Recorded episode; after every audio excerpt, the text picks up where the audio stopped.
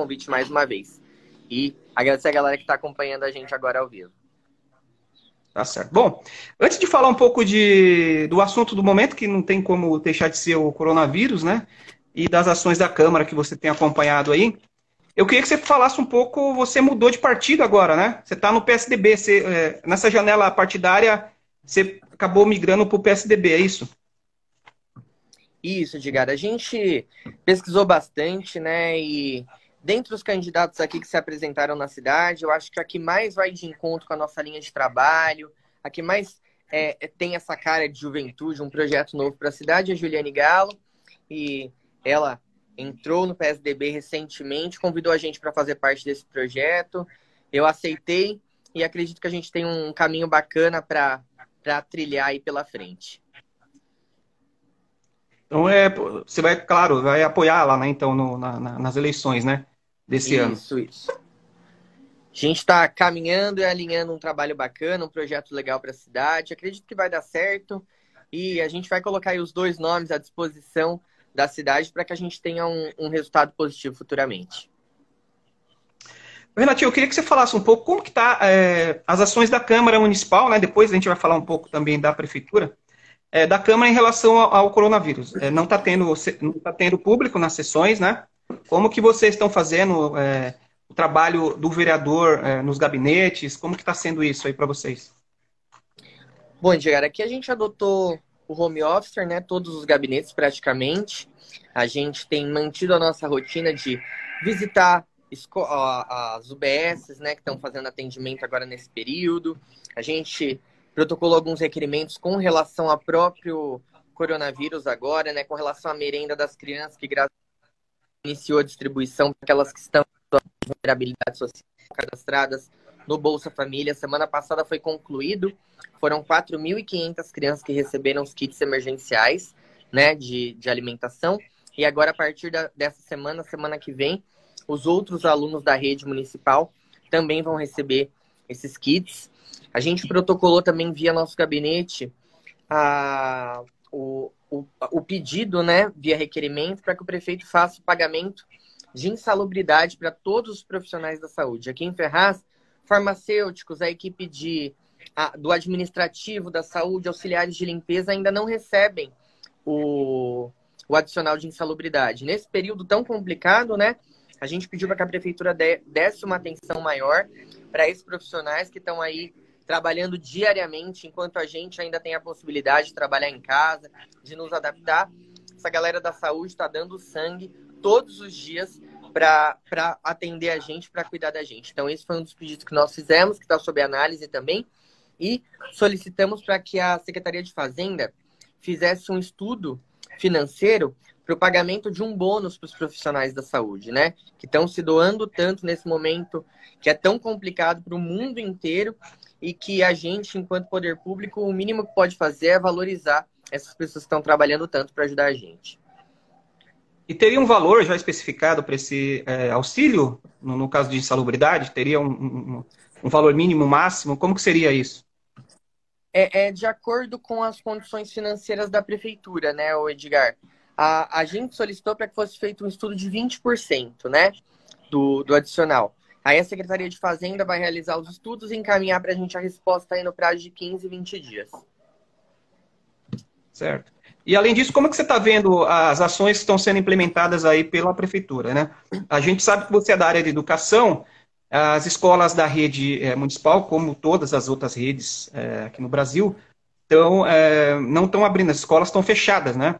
Que tipo de alternativa que você tem sugerido para a prefeitura para os alunos não perderem aí o ano letivo? Como que está isso? Você tem acompanhado, evidentemente. Sim, Edgar, desde o primeiro dia que foram suspensas as aulas, né, a gente já já me reuni com a secretária Dona Sônia um dia antes, para que a gente pensasse formas, né, de tentar facilitar um pouquinho o acesso à educação dessas crianças, para que o prejuízo é, pedagógico não fosse tão grande. Infelizmente, todos terão prejuízo, né? Tanto os universitários quanto a galera do ensino médio, mas a educação infantil é, uma, é, é, é um segmento que é a base né, da educação. Então, a gente precisa se preocupar muito.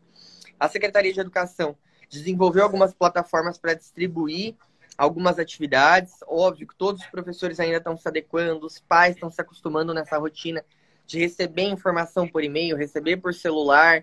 Alguns ainda estão com uma dificuldade, mas a gente também se colocou à disposição, também sou professor da Secretaria de Educação, para auxiliar e, e, e, até me coloquei à disposição de alguns pais que também tiverem dúvida com relação ao aplicar essas atividades em casa, né? A gente sabe que para o professor é mais fácil, você tem toda aquela didática, toda a dinâmica para trabalhar com o aluno, e o pai às vezes não tem esse preparo. Então a gente também se colocou à disposição para auxiliá-los. É, dentro da educação, uma das nossas maiores preocupações era com relação à alimentação escolar, né, que eu falei no início aqui. A gente conhece a realidade das escolas de Ferraz e sabe que muitos dos alunos tinham apenas a, a merenda como, como refeição diária. Então, as atividades já foram, já estão se adequando, né? A secretaria tem encaminhado, fizeram grupos de pais no, no WhatsApp, Facebook, várias redes sociais. Tem os e-mails da Secretaria de Educação que estão servindo como auxílio base para essa galerinha que está em casa aí nesse período. Vi que você anunciou na semana passada, me parece que Ferraz teve é, um milhão e meio de recurso, né? O secretário Marco Vignoli que é, anunciou, né? Você estava lá no, no, no, evento, né? E para combate ao, ao, Covid, né? Como que está sendo, como que vai ser feita a distribuição desse recurso? Você já tem conversado com o prefeito sobre isso? Como que está? É, Edgar, ah, no caso desse recurso do Estado, para todas as cidades com mais de 100 mil habitantes, né, acabaram recebendo o recurso. A gente, no dia que foi anunciado, a, a gente já meio que publicou, conversei com o secretário Marco Vignoli, e esse recurso é, é, é de livre uso do, do Poder Executivo para as ações do combate ao, ao corona, né? No caso aqui de Ferraz, a prefeitura tem feito aquisição de alguns EPIs, né, para a equipe da saúde. Agora tá para concluir o hospital de campanha. Eu ainda não visitei esse espaço, mas a gente tem acompanhado também, porque o nosso hospital regional aqui só tem nove leitos de UTI, né? A gente até publicou ontem o quanto é importante a gente aderir a essa situação do, de, de ficar em casa, né?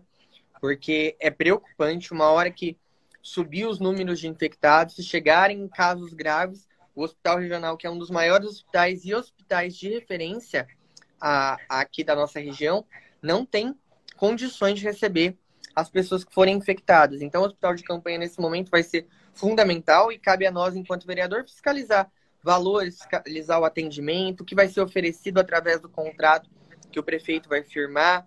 A gente sabe que durante esse período que é de emergência, né, é dispensado licitação, tem uma série de situações, mas o que não impede a gente de fiscalizar e ver se o valor é justo, ver se realmente as pessoas vão ser atendidas da melhor forma possível. E até porque o, o hospital regional ele não é só de Ferraz, né? Ele, ele vai atender a região inteira, né? Então é uma preocupação. Exato. A gente conversou com o Dr. Luiz Antônio, que é o diretor do hospital aqui na semana passada, e já na semana passada, mais 60% dos leitos já estavam ocupados. Então, por isso que é uma preocupação muito grande, né? Infelizmente, a adesão ao isolamento social caiu bastante essa semana, né? Até Ferraz em nenhum dia atingiu os índices que foram sugeridos pelo Estado. Isso é uma preocupação muito grande. A gente vê filas imensas nos bancos, o centro muito cheio. Então, a gente tem trabalhado para tentar conscientizar as pessoas com relação à importância de, nesse momento, fazer essa adesão para que a gente não tenha mais problemas futuramente. E parece que você fez uma reivindicação para o PROCON fazer uma investigação ou uma fiscalização, melhor, melhor dizendo, no comércio de Ferraz, né? É, é, é, assim, às vezes que eu andei no comércio, tem muitas lojas fechadas ainda. O problema é o pessoal na rua também, né? Isso. O, o PROCON fez o, a fiscalização nas farmácias, nos mercados, né? Eu sou presidente da Comissão do Direito do Consumidor, então muita gente acabou encaminhando denúncia para a gente de preços abusivos, tanto do álcool em gel como do do gás de cozinha, de alguns itens da cesta básica. Então a gente encaminhou a denúncia, Juliane Galo, que é do Procon, né? É, contatou a Fundação Procon, que veio para Ferraz para dar um auxílio e praticamente 100% das lojas onde o Procon, a Fundação Procon passou junto com a Juliane foram notificadas, né? E, e tem aí um prazo de alguns dias para entregar a nota fiscal dos produtos que eles estavam vendendo com preço um pouco acima da, do, do ideal, né? E se eles não apresentarem essa situação, eles são multados. É, as prefeituras da, do Alto Tietê, né, e Ferraz é uma, é uma cidade que é carente, né, é, tem estimado aí um, uma queda de 20% na receita é, esse ano, em função aí do, do, da pandemia do coronavírus.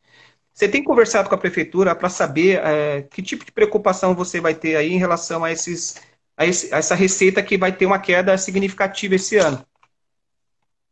Gente conversou bastante com a secretária de Fazenda, Edgar. Graças a Deus, assim, Ferraz, é, o ano passado, né, encerrou com superávit de arrecadação. Então, é, esses valores que foram, é, que, vamos colocar que ficaram como sobra do ano passado, estão auxiliando bastante nessa questão do, do combate ao Covid esse ano. A secretária em si ainda não estimou para a gente qual vai ser a queda na arrecadação, né? Não apresentou também ainda quais serão os cortes que serão feitos na, na, na gestão. A gente sugere já, é, a gente tem sessão na quarta-feira, para se cortar os processos de licitação que não sejam de serviços emergenciais, que não sejam de serviços essenciais, porque nesse momento não tem o que se comprar na prefeitura além do necessário, né? A gente tem acompanhado bastante, acompanhado e até sugerido para o prefeito para que não faça cortes hoje na questão dos, dos, dos servidores da, da prefeitura. É um período complicado para todo mundo. Semana passada a gente recebeu informação que os oficineiros da Secretaria de Cultura seriam dispensados. Até entrei em contato com o secretário de Cultura de Suzano e outros municípios que estão fazendo algumas estratégias para não deixar com que essas pastas de cultura, esporte sejam 100% paralisadas por conta dessa situação. A gente tem visto várias ações acontecendo através de atividades virtuais, por vídeo, por live, é, até por áudio mesmo, os professores mandando orientação. E a gente sugeriu para que a prefeitura fizesse essa situação também, para que a gente não tenha, além desse prejuízo na arrecadação, um prejuízo com os professores que dependem disso para sobreviver, né? Agora, a, a, Câmara não fez ainda um levantamento de quais contratos que poderiam ser, ser é, suspensos aí por enquanto. Não tem isso ainda, né? Não, ainda não, Edgar. Até porque essas situações de corte, né, elas sempre valem para o próximo ano. Né? Tem o princípio da anterioridade. Então, a, ainda não foi feito isso que a gente tem o que eu tenho feito, pelo menos, né? A gente, através do, do, nosso próprio salário, feito doações, ajudando pessoas, porque a gente sabe que é um momento muito complicado, é um momento que a gente tem que se unir.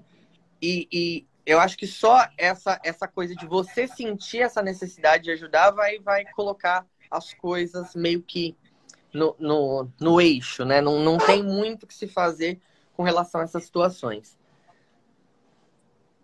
É, tem algumas câmaras do ABC paulista, né, do grande ABC, que é, reduziram o salário é, dos vereadores pela metade. Né? Na verdade, é um ato simbólico, é, evidentemente, porque, é, segundo a, a, própria Câmara, as câmaras não representam tanto assim o, o, valor que vai se economizar. Né? Eu queria saber a sua opinião. Você já falou, evidentemente, que é contra o corte para o servidor, mas no caso do vereador em específico, você, você seria contra, a favor? Acho que não, não resolve muito? Ó, Edgar, eu conversei com o presidente da Câmara porque a gente estava sem sessão, né? Então, nossa primeira sessão agora vai ser na quarta-feira, durante esse período. A gente tinha conversado bastante, comentei com ele se, se existiria essa possibilidade, né, de cortes e tal. Ele colocou pra gente que não tinha nada em pauta, é uma situação que tem que partir da, da mesa diretora da casa, né? Não adianta a gente fazer a indicação, eu falo, tem muitas situações que estão aparecendo, vai, meio que numa, numa questão meio que politiqueira. Olha, eu vou, eu vou pedir para para reduzir, mas não é uma situação que parte de um único vereador, né? Parte da mesa diretiva da casa. É o que eu falei, a minha parte enquanto vereador, mesmo sem redução, com redução, eu já tenho feito a minha parte de é, é, destinar parte dos meus ganhos né, salariais para ajudar as pessoas que estão precisando nesse momento. Então, sendo de forma legal ou não, né, sendo a, através da redução da, da folha, eu acho que a gente pode, pode ajudar. Até porque quando acontece uma redução salarial em, em relação à Câmara em si, a gente não pode exigir que o prefeito use esse recurso para uma ação específica, né? Ele volta para o caixa geral da prefeitura e ele faz o que ele quer. Então, é, é muito da questão de, de, de visão, né? Eu acho que a gente consegue ajudar de qualquer uma das formas, seja através da redução oficial ou através mesmo de pegar o seu próprio salário e fazer a doação para as pessoas que precisam. É, antes de, é, no ano passado, né, principalmente, você é, fez a reivindicação lá da, do prédio da FATEC da Vila Jamil, continua o prédio abandonado lá. É, como é que está essa situação? O que, que avançou de alguma forma a reivindicação que foi feita? Como que está isso hoje? Edgar, a única situação que foi feita ali, a, através de uma provocação até do Ministério Público, foi a limpeza do, do espaço. Diz o prefeito agora que vai querer fazer uma creche lá naquele espaço, né? Óbvio que a prefeitura tem que fazer toda a regularização do terreno. Aquele espaço foi comprado na época da gestão do, do prefeito Jorge, só que ele não foi pago. Então, o proprietário do terreno, assim que a ETEC saiu, entrou com uma ou o pagamento da dívida. Eu sei que a prefeitura estava fazendo os estudos com a Secretaria de Fazenda para pagar esse terreno e de fato ter posse da prefeitura, para aí sim começar a fazer uma obra ali que provavelmente será uma creche. O que, que você tem sentido aí Ferraz? É, as obras que, que tinham, né, é, que é, foram paralisadas, estão indo em ritmo devagar, como que está hoje aí? Pode, Edgar, até que as obras que estavam em andamento aqui estão prestes a ser concluídas. O ginásio Marcílio Guerra, que passou por uma reforma grande, trocou piso, telhado, todas as situações, deve ser inaugurado agora, no, nesse mês, ou no início do mês que vem. Tem uma creche ali na região do Santo Antônio, que está sendo finalizada também. É, as obras daquela escola da Avenida dos Autonomistas, que vocês também já acompanharam, que estava abandonada há muito tempo, que é em parceria com a FDE, está sendo. Tá, tá, tá com as obras em andamento também. O ritmo lá não reduziu, pelo que eu pude observar. Então, as questões que estavam em andamento aqui, pelo menos com relação à Secretaria de Obras, eu vejo que está tá caminhando. Eu vi que você postou no seu, no, nas suas redes sociais o apoio ao ministro que saiu agora, o, o Mandetta, né? Como que você está vendo? Você, você acha que é preocupante a troca de ministro da Saúde nesse momento crítico? Eu acho bem complicado, né? Acho que é você trocar o motorista com o carro andando. Então a gente, eu, eu enxerguei com, com muita preocupação essa situação. Espero que o novo ministro tenha uma atuação bacana frente a, em frente à pasta, né? Porque a gente não pode desejar o mal nunca. Eu estava gostando da atuação do Mandetta, acho que ele estava bem prudente. É óbvio que é uma coisa muito nova, então não tem como você ter uma posição tão acertada a cada coletiva de imprensa, mas eu, eu vi uma condução positiva. Espero que o novo ministro também tenha é, o mínimo de sensatez aí, porque a gente vê que o nosso presidente às vezes dá uma viajada, faz umas coisas que eu não considero corretas, mas espero que o ministro tenha como conduzir essa situação da melhor forma possível para que a gente volte à normalidade e com tranquilidade, não só aqui em Ferraz, como no nosso país. É, você falou que tem ajudado aí, de alguma forma o pessoal que está precisando né, nesse momento é, difícil. E a sua ONG está tendo algum. Vocês fizeram alguma campanha de arrecadação? Você quer deixar algum telefone? Tem alguma forma de contribuir? O Edgar, a gente está fazendo uma parceria com as igrejas católicas, né?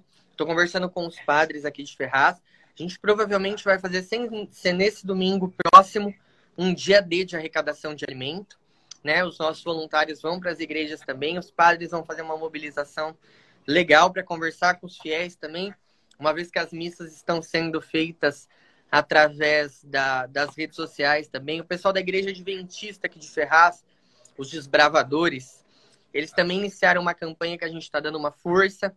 Eu acho que é, é o momento de um ajudar o outro, né?